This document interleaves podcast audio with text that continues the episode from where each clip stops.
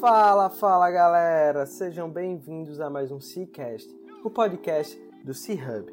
Eu sou Guilherme Oliveira, fundador e CEO do C-Hub Coworking, e estamos aqui em mais um episódio do nosso podcast. Nós acreditamos que um ecossistema conectado, ativo e forte é o caminho para construirmos um ambiente de negócio que todo empreendedor deseja estar inserido. Compartilhando informações e experiências, esperamos estar ajudando a todos que estão nessa missão conosco. E toda semana trazemos aqui um empreendedor que está disposto a colaborar conosco nessa missão. Antes de darmos start à nossa entrevista, gostaria de fazer um pedido. Para nos ajudar a levar esse conteúdo e outros para mais e mais pessoas, tira um print da tela do seu celular e compartilhe nas suas redes sociais. E não esquece de marcar arroba Isso vai ajudar a gente demais a chegar no ouvido de mais e mais pessoas. Simbora para mais um episódio.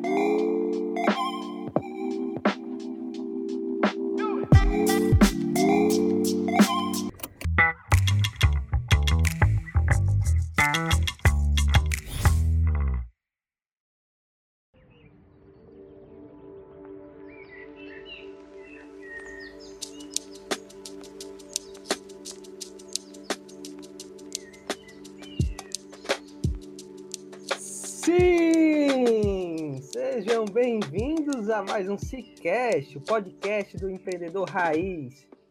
Estamos aqui em mais um episódio extremamente especial com o Miguel Rocha Júnior. Opa, fala Guilherme, como é que vocês estão aí? Tudo bem? Fala, mestre, muito obrigado por ter aceitado esse convite. Hoje vai ser um papo irado sobre growth. Vamos trazer aí diversos cases, diversas dicas para a galera. Eu acho que de fato, esse episódio do Cicast vai ser um verdadeiro playbook de crescimento. Pô, cara, eu que agradeço aí o convite para participar de, desse podcast. Cara, já ouvi tantos, assim, de, de, todos os 21. Toda vez eu fico, pô, massa, massa, massa. Sempre pensei que um dia eu poderia contribuir um pouquinho, então hoje, hoje é minha vez. E o, o que é mais legal, Miguel, é porque tipo, tá no 21, agora quando você escutou, mas você será o episódio de número 30. Ah. Então, um, acho Olha que aí. é episódio de rombo, né? Pode falar? aí, significa que já tá na versão 3.0, hein? Exatamente. Mas legal. Simbora, simbora em busca do 100, cara. Do 100 eu vou chamar Bora. o Barack Obama para estar tá conversando aqui com a gente. Show de bola, maravilha, cara, maravilha. Pessoal, espero que vocês gostem desse, desse podcast. Nós vamos falar muito sobre métricas então, se por acaso vocês estiverem confusos, pausa, volta, pega um papel e caneta, que tem coisa para calcular e principalmente o dinheiro que vai entrar ou pode estar saindo da sua empresa. Boa, Miguel. É, galera, e o Miguel ele é engenheiro, formado em CIT. Antes da gente falar sobre growth, sobre métricas, eu queria que o Miguel se apresentasse e trouxesse aqui pra gente, como diz o querido Rafa Velar, o GB 001 do Miguel Rocha Júnior. Então, é, eu sou engenheiro de computação, eu sou formado aqui na UFRN em engenharia de computação. Também sou formado em CIT, porque para fazer computação tem que fazer CIT. É, eu tô agora no meu segundo negócio, mas já passei por, por mais outras duas sociedades que, enfim, embora o pouco tempo de vida, é, já, já aprendi, já bati a cabeça, já errei, já acertei, e, enfim, tô, tô sempre pegando essa coisa de engenharia, o que, que eu aprendi? Aprender a aprender e pegar os números e fazer com que eles me digam as, a, a, a, verdadeira situação dos negócios que eu tô, juntamente dos relacionamentos, né? Então, hoje eu, eu também já gosto muito de aprender, Estou lendo muito sobre growth. É, fiz o curso do G4 Growth, do Gestão 4.0. Estou é, nessa pegada mais de processo, medir, aprendizado e melhoria.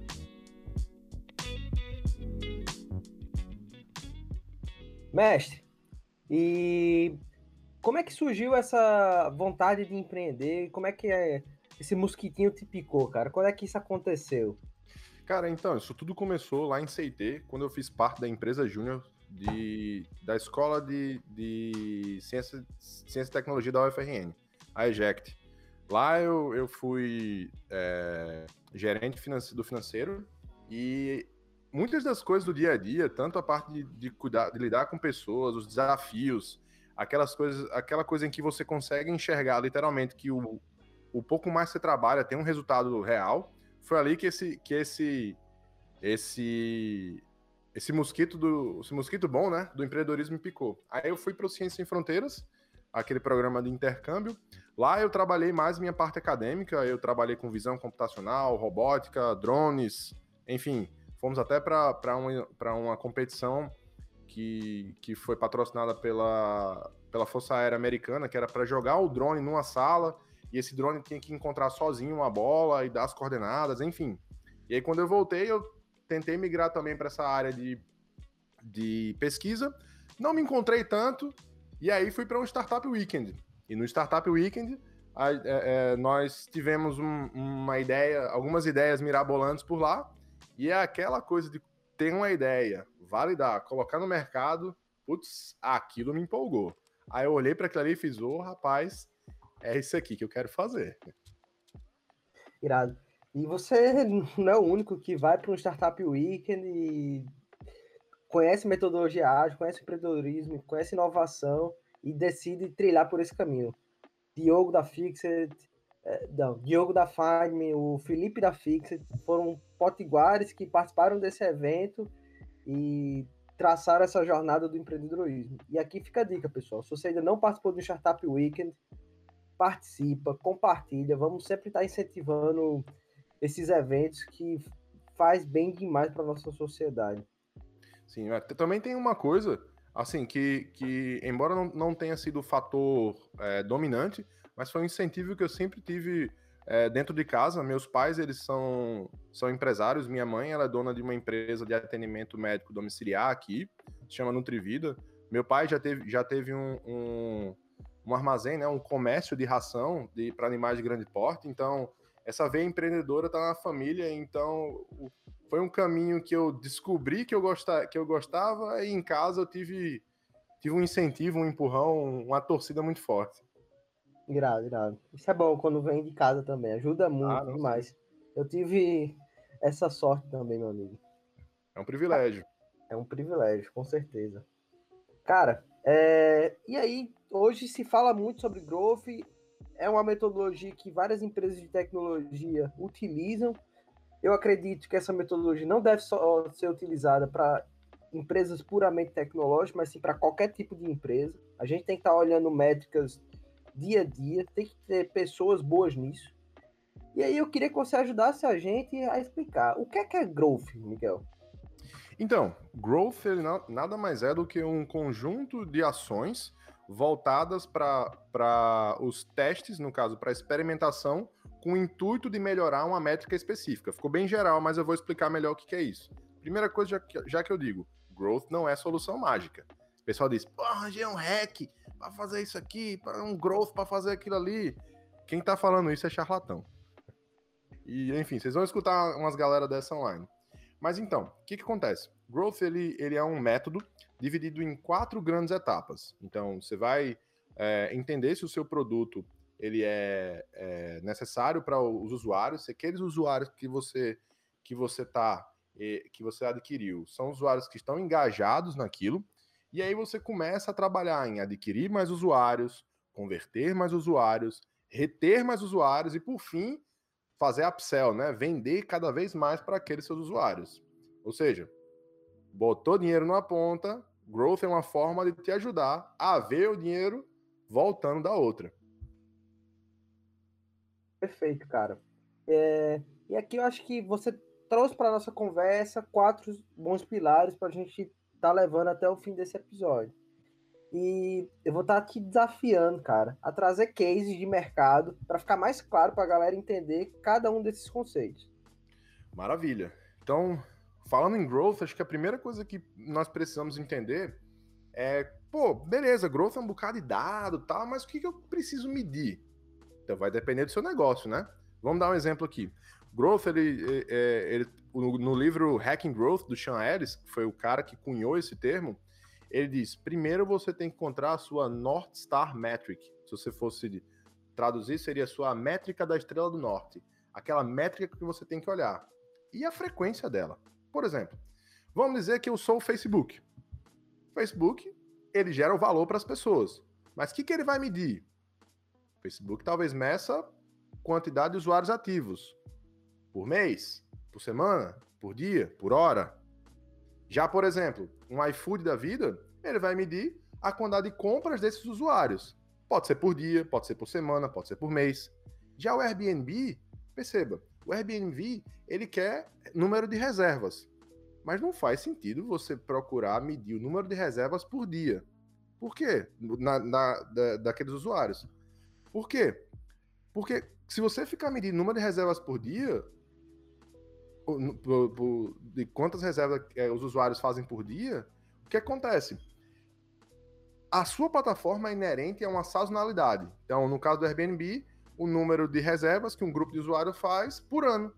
Então, essa é a minha North Star Metric. Então, qual vai ser o número de reservas que eu estou fazendo por ano na minha plataforma, o número de usuários?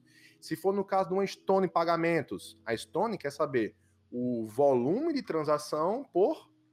Pode ser por hora, pode ser por minuto, pode ser por dia. Mas normalmente da Stone, ela quer o quê? Saber por hora. O Facebook quer saber o número de usuários ativos por dia. O, o, o, Uber quer saber o número de corridas, talvez o quê? Por semana ou por mês.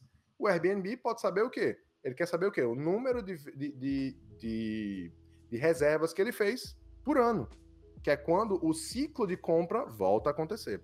Esse é o primeiro fator que quando você está olhando para growth, growth, você tem que saber qual que é a métrica principal do meu negócio que eu preciso melhorar. E para isso aí, pelo que você falou, é muito importante a gente entender qual é a jornada de consumo do, do seu cliente. Então, Isso. até no caso da Dreamcap, que você é o CEO da startup, vocês estão. Como é que funciona a jornada de consumo para esse teu negócio especificamente? Pronto. No Dreamcap, a gente tem o quê? O Dreamcap, para quem não conhece, é um aplicativo de delivery de bebidas. De forma grosseira, assim, um iFood da cachaça.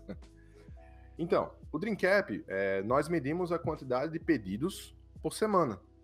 Porque nós entendemos que um usuário ele pode voltar a pedir semana a semana. É um usuário, sei lá, que gosta de uma cerveja especial, gosta de um vinho, gosta de uma bebida diferente. Então, nós entendemos que a frequência que nós vamos medir a quantidade de pedidos, ou seja, a nossa métrica principal vai ser pedidos por semana. No início, fazemos o quê? Pedidos por mês, porque nós não tínhamos uma quantidade relevante de usuários. Então, é, entendendo a forma que o nosso usuário se comporta, nós passamos a medir essa métrica, que é pedidos, numa frequência que é compatível com o uso da plataforma. Perfeito, cara. É, e aí vem a questão da ativação que você falou lá no início. É, como é que funciona? O, o, que é CAC? Como é que o, o, como é que fala para gente um pouco dos canais de aquisição que a maior parte dessas empresas de tecnologia elas estão realizando e alguma dica para a galera que está com dificuldade de adquirir cliente. Então, agora que você já sabe no growth, né? Eu sei o que, que eu vou medir. Eu vou medir minha, a minha empresa, ela importa, por exemplo, o Dreamcap, número de pedidos por semana. Então agora vou, vou começar a tentar adquirir mais usuários para poder ter mais pedidos por semana. Então, quando eu vou, quando eu vou adquirir usuários, eu vou procurar em canais diferentes. O que, que eu quero dizer com isso? Tem negócios negócio diferentes, tem canais de, de, aquisição diferentes. Por exemplo, nós podemos, podemos usar é, publicidade online. Para muitas empresas, por exemplo, empresas Corp, né? Aqui em Natal a gente tem é, a gente tem é, a Evolux, que é uma empresa que trabalha com, com um produto mais premium, um produto mais é, corporativo talvez o canal de distribuição deles já seja o quê? Já seja mais um, uma pessoa de vendas, um, um, um time de vendas. Para outras pessoas, pode ser, é, pode ser palestras, outra, outro grupo pode ser conteúdo, e assim você vai entendendo quais os seus canais de distribuição vão ser utilizados. Então, por exemplo, vamos dizer que eu tenho uma verba lá de 100 mil reais, eu preciso investir em marketing. Onde é que eu vou investir? Eu vou investir em publicidade offline, em outdoor? Pode ser que seja uma boa, depende do seu negócio. Vou investir em, em canal online ou vou investir num time de vendas? Depende do seu negócio. E aí que vem, quem vai dizer qual que é o melhor canal vai ser o seu custo de aquisição de usuário. sobre o, o, quanto do usuário, ou melhor, o quanto o usuário deixou na sua plataforma sobre o custo de aquisição. Então, quando você fala custo de aquisição de usuário, CAC, no caso, custo de aquisição de cliente. Então, o que, que é o custo de aquisição de cliente? O CAC é quanto você investiu na, na sua estratégia sobre a quantidade de novos usuários que você trouxe. Então, se eu investir 100 mil reais em publicidade no Facebook e voltou mil usuários, eu sei que o custo de aquisição por usuários vai ser 100 reais por usuário. E é assim que você vai, é, você já, você agora você sabe o que medir, você vai começar a adquirir usuários. Você vai, você vai ter que testar quais os canais, você investir é, tanto no Facebook, volta quantos usuários, você investir em publicidade é, de outdoor, volta quantos usuários. E assim você descobre qual que é o seu maior canal de aquisição, para depois você converter esses usuários em clientes. Boa. Cara, e aí, obviamente, cada mercado ele vai ter um CAC distinto. Exato. E até o Alfredo Soares, ele compartilhou um post que eu achei super interessante. Eu queria trazer aqui para vocês, onde ele trouxe o CAC de montadoras. Então, ele trouxe o exemplo da Jaguar, da Cadillac, da BMW, da Fiat, da Honda e da Tesla.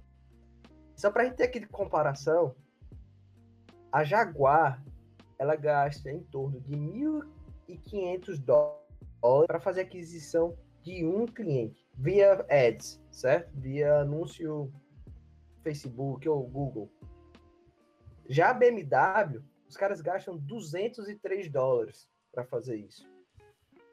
E a Tesla, segundo o, o post lá que o Alfredo compartilhou, gasta zero dólares via, via, via ads para fazer aquisição de cliente.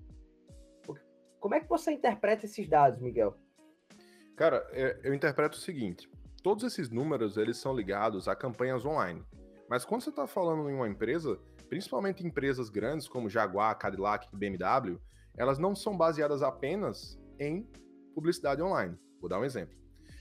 Uma empresa que está nesse patamar e, patrocina os mesmos eventos é a Rolex. A Rolex é uma empresa de relógio de alto padrão e se você for ver o custo de publicidade online dela é baixo, mas ela investe pesado em eventos como Wimbledon, ela investe em Fórmula 1, ela investe em grandes outros eventos. Ou seja, o que isso demonstra? Que o canal de aquisição de uma empresa grande como a Rolex aparentemente não é a publicidade online. Talvez seja esses eventos de grande porte que mostram que, que, são, que são eventos de elite que coloca o nome da Rolex do lado e meio que dizendo: eu sou uma empresa de relógios de elite e se você também se, se, se entende dessa forma, venha comprar o meu produto. Assim eu entendo, da mesma forma, Jaguar, Cadillac BMW. São todas empresas que investem em, em, eventos, eh, em eventos automotivos, em eventos de alto padrão que se vinculam a uma ideia de altíssima, altíssima qualidade para aquele público. Ou seja, públicos que estão em, nesses eventos podem até, podem até ser, ser atingidos por, por publicidade online. Mas, quando eu enxergo esses números, eu vejo, são números legais, mas eu não acredito que uma Jaguar gaste apenas 1.500 dólares para vender um carro de 150 mil. Porque seria um, um LTV sobre CAC muito alto, que numa empresa desse tamanho, eu, eu não acredito. Assim, pode ser que seja, mas eu acharia muito difícil acontecer. O que, que eu vejo? É uma das fontes para que ajude a converter aquele usuário, para alimentar o, o, seu lead, no caso, para nutrir o seu lead, que já te viu com o, o que já viu seus outros custos de publicidade em outros cantos. Ou seja, quando você está falando de growth, você também tem que pensar uma coisa. Você pode ter um canal de aquisição primário. Por exemplo, essas empresas vão investir em eventos automobilísticos. Mas o evento automobilístico é quando ela se identifica. Mas quando ela é lembrada, é na publicidade online. Então ela viu, foi impactada, eu conheço, eu gosto daquela marca e é toda, to, toda aquela, aquela, todo aquele público é, volta para é, após ver, né, ser lembrado na publicidade online. Não, massa, cara, perfeito. E muitas pessoas também relacionam o onboarding com essa parte de aquisição de cliente. Você teria algum case legal para trazer para a gente? Tenho. Um, um, case massa é o case da RD Station. Então, o case da RD Station é um pouquinho diferente. Ele não é exatamente sobre aquisição. É um case sobre conversão. Então vamos lá. A gente sabe o que vai medir, que vai medir o quê? O, o nosso negócio. A gente sabe qual é o canal da aquisição. Mas o cara chegou dentro da loja da Jaguar, mas tá faltando converter. Pô, como é que eu faço isso? Como é que eu faço isso? É, é test drive, é, é, é massagem no pé, não sei, é, é convidar o Fernando Alonso de, não sei, não lembro qual que é, qual é que é dele, mas enfim, sei lá, na Mercedes, convidar o Lewis Hamilton para lá, enfim. E aí que você começa a ter o onboarding daquela pessoa dentro da plataforma. Então, eu já sei o que medir, já adquiri, agora eu vou converter. Gabriel Carneiro, Gabriel Carneiro, Gabriel Costa, que era o que hoje é o CMO da Singu e, é, e era o, CEO, ou era o CMO da RD Station, ele fez o seguinte. Ele pegou no Growth uma métrica chamada Must Have Score. O Must Have Score, ele responde uma perguntinha. O quão decepcionado você ficaria se não pudesse utilizar o, seu, o serviço da RD Station amanhã? Muito decepcionado, as, são quatro respostas. Muito decepcionado, um pouco decepcionado, não sentiria diferença, eu tô nem aí, nem uso mais. O livro do, do Hacking Growth, do Sean Harris, ele diz que para que sua empresa esteja pronta para escalar, você precisa que 40% dos seus usuários digam que ficaram muito decepcionados que não vão poder. Ou seja, eles precisam daquilo, o que é diferente do NPS. Veja bem, Vamos dizer que um Starbucks da vida, você tem um NPS altíssimo. Mas mudaria sua vida se você não pudesse usar amanhã? Já. Um RP daquele bugadaço, tu abre o computador e não quer nem olhar para aquilo, mas você tem toda a vida financeira da, da tua empresa ali. Se você não pudesse usar amanhã, tu ia ficar doido, tu ia ficar decepcionado, não. Você, você ia ficar maluco. Ou seja, ele viu que é o seguinte, pô, eu vou jogar esse, aqui, formulário para a galera que está entrando no RD Station. E 5% disseram que ficariam muito desapontados. E ele olhou assim e fez: Não, tem uma coisa errada, tem uma coisa errada, tem uma coisa errada, tem uma coisa errada. E tinha. De acordo com o livro, se você ficar entre 25% e 40% das pessoas que ficariam muito desapontadas, você precisa melhorar alguma coisa no produto, tentar melhorar a sua comunicação, adquirir um grupo novo de usuários. Abaixo disso, você está realmente precisando é, é, precisando mudar drasticamente o produto ou adquirir um novo grupo de usuários. Seria equivalente a Rolex estar tá mirando um grupo que tem uma, uma renda de, de dois salários mínimos, por exemplo. Uma conversão baixíssima. O que, que ele fez? Ele pegou, melhorou o processo de onboarding do RD Station, ele não investiu em publicidade, zero. Melhorou o processo onboarding do RD Station como? Ah, funciona isso, é para isso aqui que serve, é assim que, que, que funciona. E fez e perguntou de novo para as pessoas. Ele saiu de 5% de que não estariam muito decepcionadas para 45%. Sem investir um real em publicidade. Agora, olha só. Se 5% não estavam nem aí, agora 45% estão, o que, é que significa? Que você atingiu o seu público certo, que você vai começar a converter mais. Ou seja, o processo de onboarding para os usuários que ele havia adquirido, fez com que ele mudasse toda a relação do grupo que entrava no RD Station, que não sabia nem para que servia. Mas quando ele chegou lá dentro, o público fez: Ah, é para isso que serve. É para isso que eu estou agora colocando o meu cartão aqui. Perfeito. Cara, e onboarding para mim é basicamente alinhamento de expectativas. É. Então, você deixa claro para o cliente o que é que a empresa vai estar tá entregando de valor. E muitas vezes acontece que ela compra ou ela quer pagar menos por aquilo porque ela não entende o que ela está recebendo. Exato. Então, um processo de onboarding mal feito, possivelmente, o teu cliente ele não vai estar tá tendo aquela percepção de valor e você vai ter que estar tá brigando ou por preço, ou se não, vai ser algo que, que se acabar para ele, não vai fazer diferença alguma.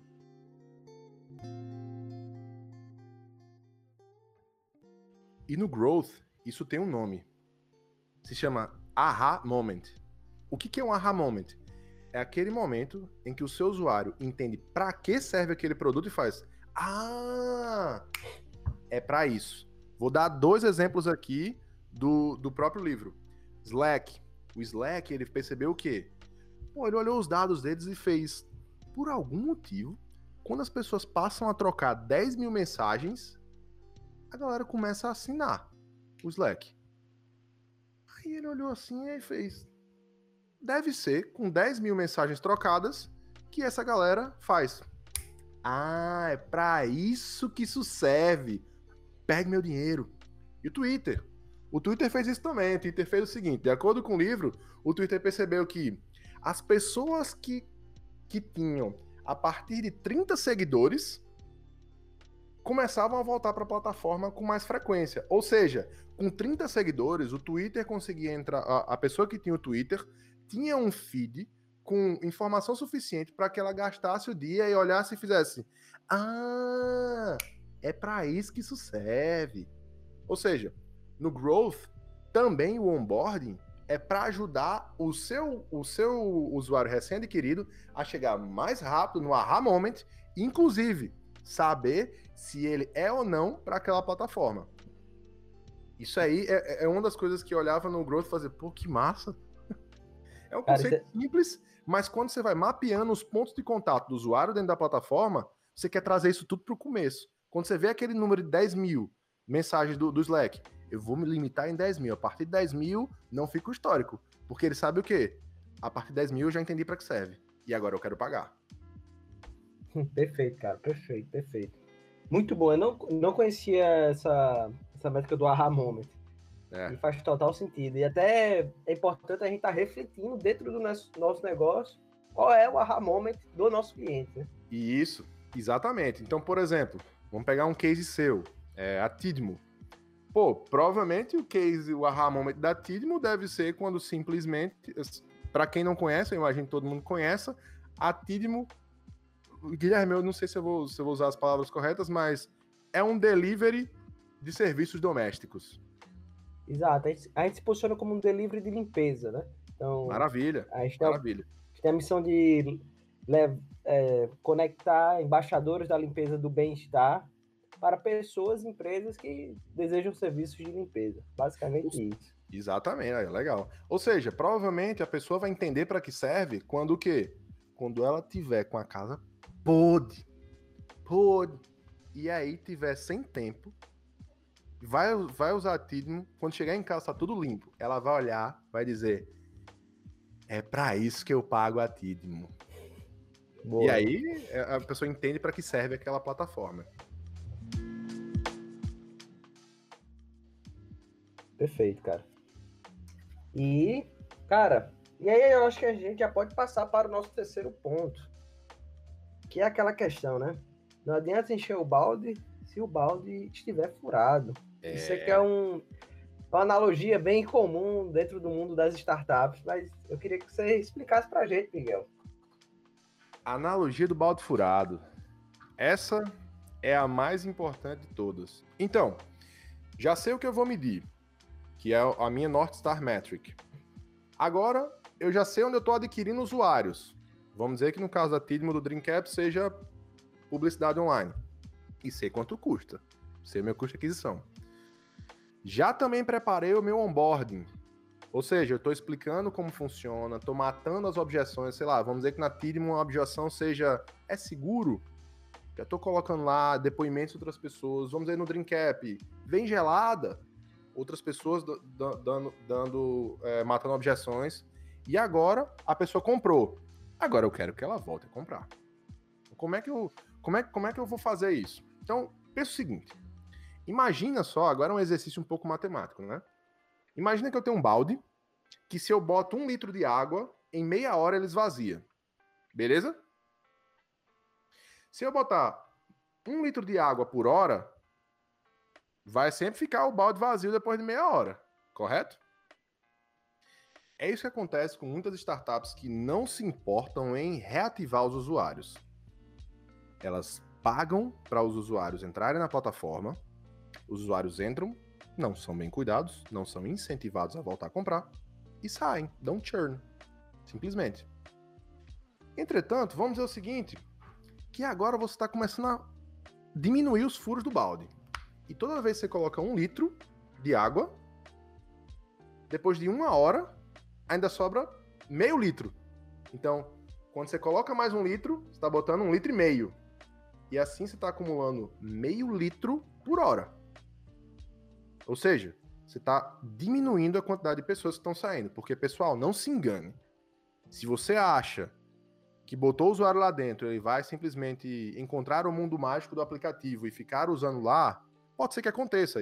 Aí é um outro conceito de aplicativos com, de sistemas com serviços com, com efeito de rede, mas é uma outra coisa. Mas você tem que trabalhar na recompra desse usuário. Você tem que trabalhar. Se não me falha a memória, é 9,6 vezes, 9,2 vezes mais caro adquirir um novo usuário do que fazer um usuário existente voltar a comprar. Ou seja, se eu botar esse, esse dinheiro, é, esse usuário para dentro, ele não voltar a comprar, você está só colocando água num balde que vai esvaziar. E uma hora, esse público lá que você tem um limite, né? Vai acabar. Então, colocou, tem que reter. Eu vou. Um, um exemplo muito bom disso aí é da Singu. Então, eu vou começar a falar muita coisa, muita coisa de métrica, então preciso que vocês prestem bastante atenção.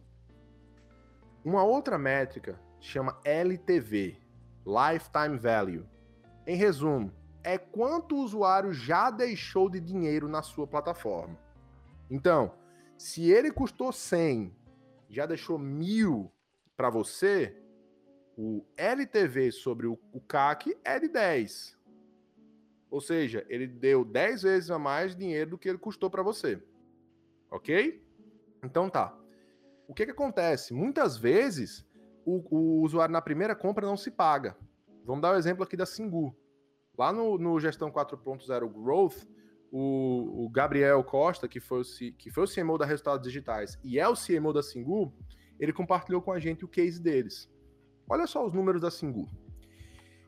Para adquirir um usuário novo, eles estavam gastando algo em torno de 86 reais. Só que assim, o ticket médio, algo em torno, sei lá, 70 reais, e eles têm um, uma fatia que a Singu pega de 25, sei lá. Então, de acordo com a taxa de recompra, esse usuário que entrava se pagava em seis meses. Ou seja, o usuário, entre aspas, fez o break-even dele em seis meses. Então, olha, R$ reais para adquirir um usuário, depois de seis meses, esse usuário deixava R$ reais na plataforma. Aí você pensa, pô, muito tempo, né? Não sei, depende do seu negócio, pode ser bom, pode ser ruim. Então o que, que eles fizeram?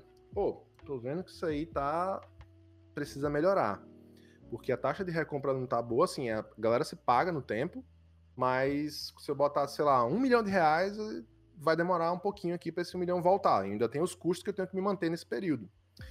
Então, o que, que eles fizeram para aumentar é, o ganho sobre a retenção desses, de, desses usuários? Começaram a entender melhor como é que funcionava os usuários deles. O que acontece? A Singu, ela é 95%, de acordo com, com os dados dele, feito de mulheres.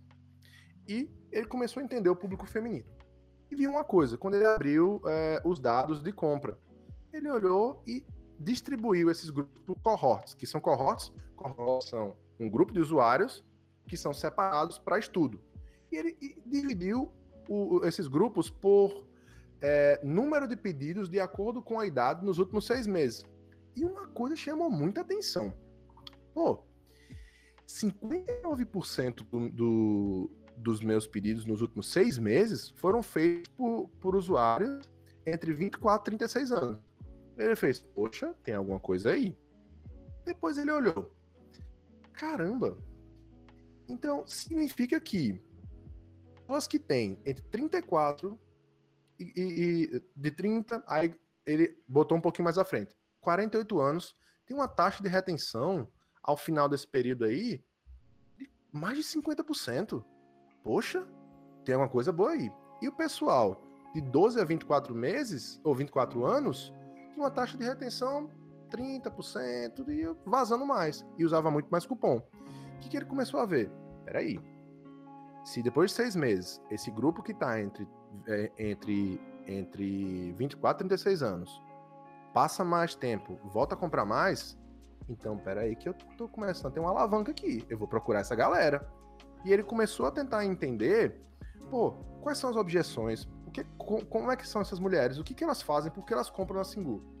Essa faixa aí, aí ele esticou até 42 anos, era uma faixa de mulheres que trabalhavam, gastavam, tinham dinheiro, mas elas não tinham tempo.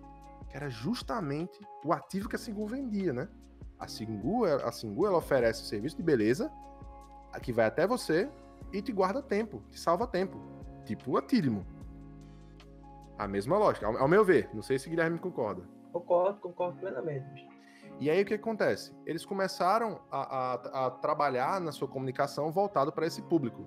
Pararam de focar na aquisição de um público mais jovem e de um público de 30 até 42 anos. Público feminino. Que era o público que estava que tava gastando mais. E olha só, essa, essas meninas, essas mulheres que, que já tinham dinheiro e não tinham tempo, quando ele focou nesse público, ele começou a ter uns dados interessantes. Ele, pô, o que, que essas mulheres gostam? Elas têm uma forma de falar um pouco diferente, são mais sérias. Vou mudar a minha comunicação para elas. Pô, elas têm uma objeção. Na Simbu só tem cara, só tem macho. Só tem uma mulher que é CFO. E não tem uma cara da Simbu que é feminina. Eles foram lá e conseguiram Débora Seco como investidora da Singu, sócia. Então, foram quebrar as objeções. Pô, a Singu, a Singu ela é segura? Eles foram lá e começaram a trabalhar o site dele para matar a objeção de segurança. E olha só, antes eles tinham o quê? 86 reais era o custo de aquisição e esse dinheiro voltava em 5 meses, 5 a 6 meses. Depois disso, o custo de aquisição caiu para R$ 13,50 e essas pessoas, ao final de 30 dias, já tinham um LTV sobre CAC de 1.4. Ou seja, ele saiu de 86 em 6 meses para 13,50 em algo em torno de 18 dias. Isso é uma coisa absurda. Isso, é, isso é, é o poder do que se chama segmentação de usuário. Quando alguém chega para mim e fala, quem é eu pergunto, quem é seu público? Ele diz, é todo mundo. Primeira coisa que eu penso é, todo mundo. Ok. Se você tá mirando em todo mundo, você não tá mirando em ninguém. Ou seja, quando você tá querendo segmentar o usuário, você tá procurando onde está a sua alavanca. A sua alavanca pode estar num público, é tipo a Rolex querendo, querendo vender para classe D, ou então é tipo a Fiat querendo vender palio para classe AAA. Você tem que focar num público, aquele público que vai te dar retorno. E esse é um exemplo, por exemplo, do caso da Singu.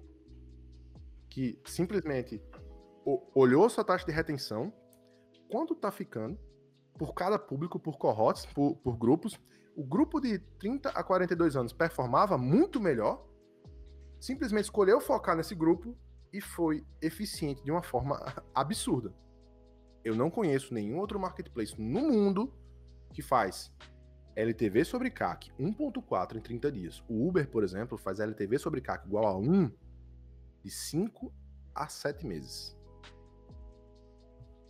Quando a gente vai na escala da, da Singu, tenho certeza que a Tidno vai estar melhor, viu? Olha aí, essa. Anota bom. aí, Thales Gomes. Olha aí. Sempre, se, ou seja, se você sabe que essa pedra funcionou, funcionou para Singu e que a segmentação de usuários é bem importante, é uma das formas. E cabe, cabe aqui também, Guilherme, uma outra forma de, de segmentar os usuários é, para melhorar isso. Eu vou dar um exemplo aqui do Dreamcap. O Dreamcap eu tenho dois tipos de usuário, certo? Um eu vou chamar de, de sei lá, Mariazinha e o outro vou chamar de, sei lá, Joãozinho. Mariazinha, ela faz poucas compras e compras de 400 reais. Joãozinho faz muitas compras de 30 reais. Se eu pegar e der três três, três medidas para esse usuário: recência, frequência e valor monetário. Pensa o seguinte: eu vou dar um valor de frequência para esse cara de 1 a 5. De frequência de 1 a 5, monetário de 1 a 5. Frequência é quanto maior, mais frequente ele é. Recência é quanto maior, mais recente ele comprou. E valor monetário é quanto maior, mais dinheiro ele já deixou na plataforma. Então perceba que esses usuários, o, o, o Joãozinho, que compra muito, frequência alta, comprou recentemente, mas compra com com pouco valor monetário. Ele é um grupo. E, e, a, e a Mariazinha, que compra pouco, mas compra com um valor monetário alto e comprou faz tempo, ela entra em outro grupo. E as ações de marketing e as ações de reativação desses usuários para que eles fiquem retidos na plataforma são, inclusive, diferentes. Ou seja, são formas e formas de você segmentar o seu grupo de usuários. Perfeito. E aqui cabe um ponto, pessoal. É, aqui a gente está analisando taxa de retenção, certo? E a gente está tá analisando para pessoas diferentes do, do, dentro dos seus clientes. Mas para fazer isso, é muito importante que vocês tenham uma organização de todos esses dados. Isso. Então, inicialmente dá um trabalhinho, manter isso dá um trabalho, mas é aí onde a gente consegue estar tá identificando os problemas e a gente vai encontrando as chaves do crescimento. Então, Exato. se você ainda não tem seus dados organizados, para o que você está fazendo agora e faça isso urgentemente. Se você não, me, não, não, não, tem, não mede, você não tem como gerir. E, e aqui, pessoal, cabe também é, algumas dicas é, para aqueles que mexem com marketing digital, mexem já com os pixels do Facebook é, e tem aplicativos. Me chama lá no, no Instagram, arroba Miguel Rocha JR, ou chama no Instagram da B2Bit a gente pode discutir com vocês também uma coisa que acho que já deixo aqui até que uma deixa, Guilherme, para um próximo para um próximo podcast ou, ou um, um, um, evento, uma coisa chamada atribuição, que é quando você vai saber quem foi aquele usuário que clicou, baixou e, e, e passou por aquela, por aquela sua é, jornada do usuário. Então, para aqueles aí que estão querendo saber o que é, procura no Google atribuição, ou em inglês, attribution. Existe uma plataforma chamada branch.io que ela faz exatamente isso. Ela liga um usuário a de onde ele veio. Isso é bem mais complexo do que parece. Fica a dica aí, galera. Mestre, indo agora para o nosso último ponto sobre growth, que é monetização. Massa. Então vamos lá. Já sabemos o qual é a métrica principal, sabemos onde adquirir, já sabemos como converter e sabemos como manter. O que, que a gente quer agora? Espremer essa fruta para sair mais suco. Mais um exemplo da Singu aqui agora. A Singu, da mesma forma que a Tidmo, ela vai ter que adquirir dois tipos de usuário. No caso da Tidmo, as embaixadoras, que são as prestadoras de serviço, e também os usuários que vão comprar. No caso da Singu, que foi que, que, que eles perceberam? Pô, eu tenho uma negociação com a gateway de pagamento. E é, essa negociação é tipo, sei lá, 5% a gateway pega para pagar em 30 dias. E eu só pago as minhas, as minhas é, fornecedoras, né? As prestadoras de serviço, com 30 dias. Mas elas querem antes.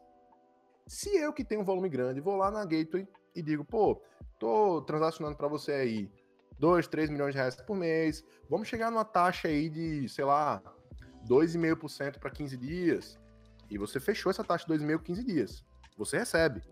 Aí você faz o quê? Como você é dono da plataforma e transaciona isso tudo perante a gateway de pagamento, você chega para as prestadoras de serviço e faz. Pessoal, eu consegui uma coisa legal para todo mundo e vai ser um ganho para a gente e para vocês eu vou cobrar 3,5% para adiantar tudo que vocês iam receber em 30 dias, agora em 15 dias. Ou seja, você encontrou uma forma dentro daquele grupo de ganhar mais dinheiro em cima da retenção que aquelas pessoas estão, estão trazendo na sua plataforma. Se elas estão retendo, se elas estão lá dentro, elas estão gerando renda. Se elas estão gerando renda, elas têm dinheiro a receber. Se elas têm dinheiro a receber, eu posso adiantar junto à gateway de pagamento, eu pagando 2,5% e vendendo para elas a 3,5%. Ou seja, eu ganho 1%, 1% de tudo que foi transacionado a mais, simplesmente fazendo uma arbitragem. Não arbitragem não, né? Pode, pode chamar de, de... Guilherme, você que é economista, qual seria o termo correto? Seria arbitragem? É, você pode usar uma arbitragem aí, sim. Pronto. Isso é, isso é um case de como você também pode monetizar mais ainda em cima de retenção, em cima de aquisição. Porque, perceba, se você não tá retendo essa galera, esse pessoal não tá comprando com você, não tá voltando a comprar. E você não tem o volume de, de compras na guita de pagamento. Ou seja, você perde poder de barganha para negociar menos taxa e poder adiantar para elas, e você no meio ganha 1% de tudo isso aí. Olha só, você tá ganhando 1%, a Gateway ganha 2,5%, tá ganhando quase metade do faturamento da Gateway em cima de você. Perfeito. Cara, eu vou trazer aqui outro exemplo de monetização que eu acho fantástico, que é a do Banco Inter. É, foi ontem, eles bateram 7 milhões de usuários, de contas ativas. Massa. E eles têm um canal forte hoje, eles estão apostando muito na parte de marketplace deles. Então, eles estão criando pontos de consumo com outro marketplace. Então, lá você consegue comprar na Magalu, na Casas Bahia, dando cashback. Então, olha só, pessoal, que legal. Seu dinheiro já estava no banco. O banco sabe quanto você tem. O banco sabe com o que você gasta. Ele sabe o que você transaciona. Então, hoje o Banco Inter ele faz isso de uma forma excepcional. É um dos pioneiros a estar fazendo isso. E basicamente, ele está te ajudando a comprar por um valor mais em conta, te dando cashback, as coisas que você gosta de estar tá comprando. Quando é que os bancões começaram a fazer isso, né? Imagina só, né? O efeito Sim de um marketplace dentro do Itaú que deve ter aí 100 vezes mais correntistas. Uhum. Então, Pode dizer. Não, não, dizer, então fica aí mais um outro exemplo de monetização. E aí, olha só que legal, pessoal. Quando você está gerando esse valor em cima de valor para o consumidor final, você está criando uma coisa que, olha só, quanto mais você está lá dentro, mais você depende daquilo e mais aquela plataforma fica melhor. Porque presta bem atenção. Quanto mais é, prestadores de serviço estão na Tidimo ou na Singu, mais a Singu ou a Tidimo transacionam. E mais volume ela tem com a Gateway. E significa que ela consegue taxas melhores para antecipações menores. E aí começa o quê? Que quanto mais gente usa, melhor a plataforma fica e mais preço você fica lá dentro. E é isso que a gente chama de efeito de rede, que a plataforma ela ganha mais é, utilidade quanto mais tempo você passa utilizando aquele produto. Perfeito, cara. É... Você teria algum outro ponto para falar sobre monetização, mestre? Eu acho que a gente conseguiu, de uma forma excepcional, dar um, um bom espelho para o que é growth, né? Acho que você foi perfeito, Miguel. E fazer isso em menos de uma hora não é fácil, cara. Valeu, cara. Assim, growth não é só isso isso tudo que eu falei são os pilares do growth. É, o, o, growth, o, growth hacking, ele também envolve um playbook, que ele é, vamos dizer assim, quem já trabalhou com Scrum aqui, sabe que existe as sprints, existe, existe a pontuação de tarefas, no growth existe a mesma coisa, no growth hacking. Ou seja, tudo isso que a gente falou agora, tudo isso são as bases para que, quando for aplicar o processo do playbook do growth, a gente vai tentar atacar um por um. Por exemplo, imagina que a gente tem um sprint.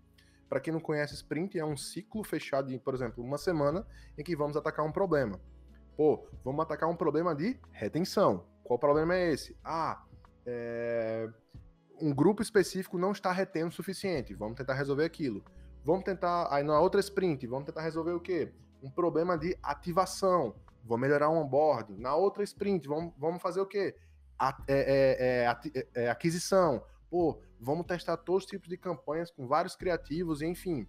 Então, o próximo passo do growth é o playbook, que é você planejar o time, você planejar as sprints, você planejar quando vão ser feitas e assim essa máquina de experimentação girar, baseado nos pilares que nós acabamos de discutir. Massa. Cara, até você falando agora, eu queria saber se você tem algum benchmark a nível de organização de time? É, será que, obviamente, quando a empresa ela tem recurso suficiente, você tem um time focado para cada um desses pilares é o mais adequado? Você já viu algum case de organização? Pode, poderia compartilhar? Sim, sim. A questão é que, assim, por tudo que eu falei, você deve estar pensando, pô, então o time de growth não é somente um marqueteiro, não é somente um programador, não é somente um cara de dados. É um time completo. Então você vai precisar de um programador, um, market, um marqueteiro, uma pessoa de dados, uma pessoa de, de, sei lá, recursos humanos. Enfim, o livro lá, o Hacking Growth, ele sugere que você tenha cada uma dessas especialidades. Por quê? Vamos dizer que você queira mudar uma funcionalidade no seu, no seu, no seu serviço. Ah, eu quero, ao invés da pessoa, sei lá, é, dar dois cliques aqui, ela dá somente um clique e a plataforma faz automático. E aí vai fazer o teste AB, né? É, testa com, é, com um clique com dois cliques e vê qual é o resultado. Para você mudar isso, você precisa de um programador. Para você medir isso, você precisa de alguém de dados. Para você comunicar isso, você precisa de alguém de comunicação. Então, um time de growth, ele normalmente ele é um time multifuncional que ele vai atacar problemas diferentes, sempre de forma dinâmica se, você pode ter uma parte só voltada para aquisição, mas normalmente quando você tem uma, uma parte voltada só para aquisição, você tem um time de marketing. Quando você tem uma parte voltada só para, sei lá, onboarding, você tem um time de CS. Mas cada um desses times aí, eles entram em silos, eles botam umas paredes, tipo assim, não, isso aqui é meu. Mas o time de growth é o que vai lá e faz, epa, eu vou meter o dedo aqui. E ele tem que ter a liberdade de meter o bedelho e testar coisa nova. Então, é, separar por, o growth, separar por, por áreas, você vai acabar fazendo o que as grandes empresas já fazem, separar por grandes silos que não se conversam. E por isso que o growth ele pega um de cada e faz, eu vou meter o B dele aqui, depois eu aqui e depois aqui. Boa. É, cara, no Cicast a gente tem um momento filosófico, certo? Que é o nosso último quadro. Opa. Mas antes da gente chegar nele, eu queria que você desse aqui para a galera uma boa biblioteca para quem quer se aprofundar mais na metodologia de Growth Hacking.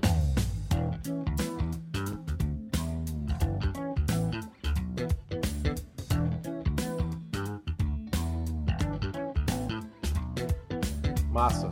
Pessoal, seguinte, Growth Hacking não é nada de outro mundo. É um método. O que, que eu sugiro? Primeira coisa que vocês têm que ler sobre canais de aquisição. Existe um livro chamado Traction, de um cara chamado Gabriel Weinberg. Traction é um livro que, que ele é, mostra 18 ou são 19 canais de aquisição diferentes em que as empresas que entraram em grande estágio de crescimento utilizaram. Sejam, sejam, são ads, é, eventos, marketing de conteúdo, todos esses canais e como cada uma empresa utilizou para gerar crescimento e aquisição de usuários. O outro livro que eu sugiro também, é, embora, embora vai depender muito do, de, de, com quem você fale, eu sugiro a leitura do, do livro do Scrum, porque você começa a entender a metodologia ágil na prática. E daí, do, do Scrum você pode ler depois, ou, ou, ou nem separar para uma coisa futura. Mas depois, o Hacking Growth, do Sean Ellis. Escreve S-E-A-N, Ellis com dois L. É, procura lá, Hacking Growth. Você vai encontrar em inglês e em português. Os livros essenciais, Traction, do Gabriel Weinberg, e o Hacking Growth, do Sean Ellis, e um livro que vai te ajudar a entender sobre metodologias ágeis é o livro do Scrum, do Jeff Sutherland. Nem se preocupa, galera, que todos os livros vão estar com link lá no YouTube. Então, se você não anotou agora, só ir lá que vai, vai estar tudo bem organizadinho. E outra coisa, quem também quiser, é, tem o curso do Gestão 4.0, que é o curso do G4 Growth. É, eu fiz esse curso. Cara, os caras são muito bons. Os cases que eu trouxe da Singu e da, e da Resultados Digitais foram do, das mesma pessoa, Gabriel Costa. Outros cases que são apresentados lá é o case do João Vitor, que ele, que ele foi é, Head de Growth e de Operações da Suno Research e hoje é Head Growth e Operações do Gestão 4.0.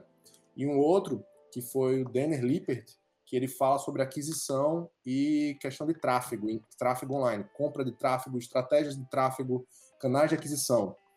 O Gestão 4.0 Growth é um excelente curso para aqueles que também estão querendo aprender um pouco mais sobre growth, sem precisar bater a cabeça na parede 500 vezes. Show de bola. Vai ter que mandar a comissão aqui para a gente, né, da propaganda, viu? Avisa lá o pessoal do gestão. Eu vou pedir lá para eles. Agora, momento filosófico. Para a gente encerrar esse papo fantástico aqui. Cara, eu sei disso. Você, como um bom empreendedor, já teve vários momentos que você não. É, que você cometeu algum erro e tudo mais. E eu queria saber, né? Qual foi o erro, o momento da tua jornada empreendedora que você guarda com mais carinho? Aquele erro que, putz, porra, ajudou demais na minha formação pro empresário que eu sou hoje. Eu tenho dois. Dois grandes. Eu diria que um, um, um foi grande porque mudou a, a minha forma de lidar, né? E o outro foi um grande que foi desentendimento de sócios. O primeiro foi é, em relação à forma que eu me portava perante ideias da empresa. Eu tenho certeza que quem está escutando aí que é empresário deve ter alguém que é controlador, gosta de ser dono da ideia. E eu era um desses. E aí eu li um livro chamado Princípios, Principles, de um cara chamado Ray Dalio. Ele sempre falava sobre é, transparência radical e sinceridade radical. E ele fez uma pergunta para mandou um formulário para entender como é que ele estava agindo. E eu mandei para os, meus, os meus colaboradores. E uma das coisas que, que, me, que, me, que me chamou muita atenção foi um feedback anônimo que me deram. Narcisista com suas próprias ideias. Cara, esse foi o melhor feedback que eu já recebi. Narcisista com suas próprias ideias. E aí eu comecei a entender que na, na empresa eu simplesmente estava querendo empurrar a goela abaixo que tava, o que eu queria. E aí o, o Ray Dalio, ele sempre fala, ele fala o seguinte, ele, ele era desse mesmo jeito, ele disse, pô, uma coisa que eu fiz foi, escuta, faz o esforço e depois repete o que a pessoa falou, para ter certeza que você entendeu. Isso foi a primeira coisa que me ajudou muito, mas muito. E a segunda coisa, o segundo erro que, que eu cometi, foi erro também nesse livro que me mostrou, foi questão de alinhamento. Pessoal, quando você está com, com sócios, você precisa ter um alinhamento de valores, um alinhamento de expectativas e tudo isso. É, Álvaro é meu sócio, nós temos um outro sócio, um cara excelente programador, excelente programador. Entretanto, nós temos uma, uma um, um, valores diferentes em relação ao trabalho. Ele gostava de passar tempo com a família. Quem vai dizer que isso, que isso é errado? Ninguém pode dizer que isso é errado. Só que nós, eu, eu e Álvaro, nós queríamos trabalhar no fim de semana, enfim, trabalhar com. Não que o cara não trabalhasse com força, também trabalhava muito bem, mas a namorada morava longe. Quando vinha, ele queria passar tempo com a namorada, mas o, a, a, a, os nossos valores, de tipo assim, de empresa primeiro, depois família, acabou gerando conflitos. Então, ninguém pode dizer que o cara estava errado porque queria passar tempo com a família com a namorada. Mas no, os nossos valores diferentes fazem com que nessa cobrança gerasse atritos. Até que, quando, quando, quando esse nosso sócio ele disse, ó, eu, realmente a gente tem um, um, uma forma de trabalho diferente e eu desejo sair. Uma, um, uma, prova de maturidade muito grande da parte dele. Só que aí teve um erro a mais. No nosso contrato, no acordo sócio, nós esquecemos de colocar quais eram as condições de saída entendeu? Do sócio. E aí, é, é, é, quem estava saindo, obviamente, ia querer mais, e quem estava ficando ia querer pagar menos. E aí, para poder. Essa negociação ficou tensa, no fim das contas deu certo. Mas esses são os aprendizados que eu deixaria para vocês. Um, escute as outras pessoas. Dois, alinhamento, expectativa e valores. Esse é o principal. E três, no contrato e acordo de sócio de vocês, coloque as condições de saída. A frase que me marcou foi: tudo que você entra, você tem que saber como sair. Perfeito. O meu sócio Luiz, da Fiscaliza, ele diz muito isso. É importante você saber tanto entrar como sair. Principalmente Sim. como sair? Sim, não, com certeza, com certeza. Isso é uma coisa que, assim, é, é, por, por, causa de, de, uma divergência de valores que nós, que nós talvez não soubemos no começo é, alinhar, gerou. É, se trabalha diferente, gera conflito, porque uma pessoa pensa de um jeito, outra pessoa pensa de outro. Gera, gera um pedido de saída, o que no negócio é normal, só que as, só que as formas de sair a gente não combinou. E aí vira essa. Vira um, um problema a ser resolvido. Mas no nosso caso, tudo deu certo, todo mundo saiu. é, é sa saiu bem, enfim. Mas poderia ter saído muito pior. Perfeito. Cara, essa, excelentes dicas e esse livro Princípios aí é fantástico. Acho que você é a quinta pessoa que me recom... que fala sobre ele. Eu gosto muito dele. Gosto muito do, do, do Principles. Cara, é, essa pergunta que eu adoro ela. Miguel, se você pudesse mandar uma mensagem no ouvido de milhares e milhares de pessoas, que mensagem você mandaria?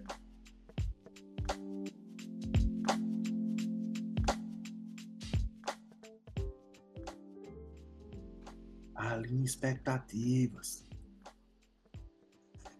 Se fosse para mandar uma mensagem para todo mundo, foi alinhe expectativas. Mantenha sincronizado. Alinhe expectativas. É, tem um, tem um, um, cliente meu que ele diz: o combinado não. Que ele me disse uma vez. Essa frase todo mundo, todo mundo fala, mas o combinado não sai caro. Alinhe expectativas. Perfeito, cara. Esse foi mais um cast, cara, com Miguel Rocha dessa vez. Meu amigo, prazer trocar mais uma contigo. Um papo fantástico. Sempre aprendo demais com você. Tô devendo uma visita no teu novo escritório pra gente tomar uma cerveja lá. Opa, sempre bem-vindo. Eu já vou me convidar para essa semana, viu? Então, já avisar o Álvaro, inclusive. tá mais que tá mais que convidado.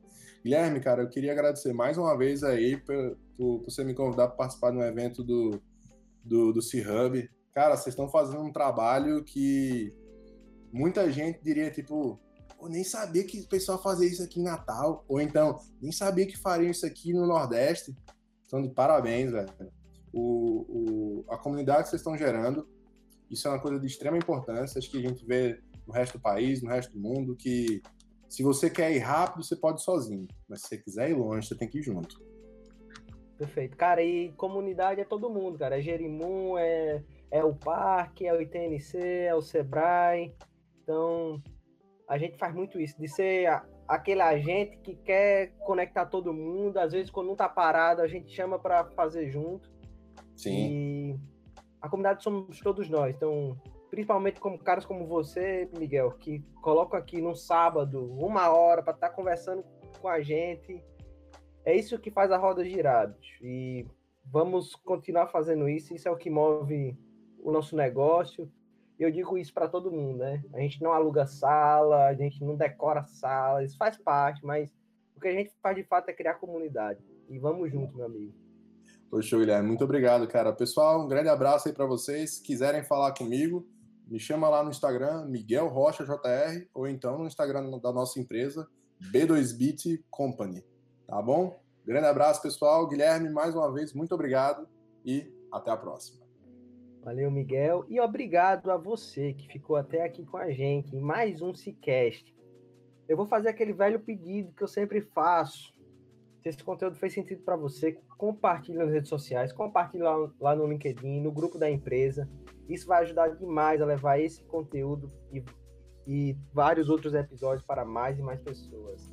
Até a próxima terça-feira em mais um Cicast.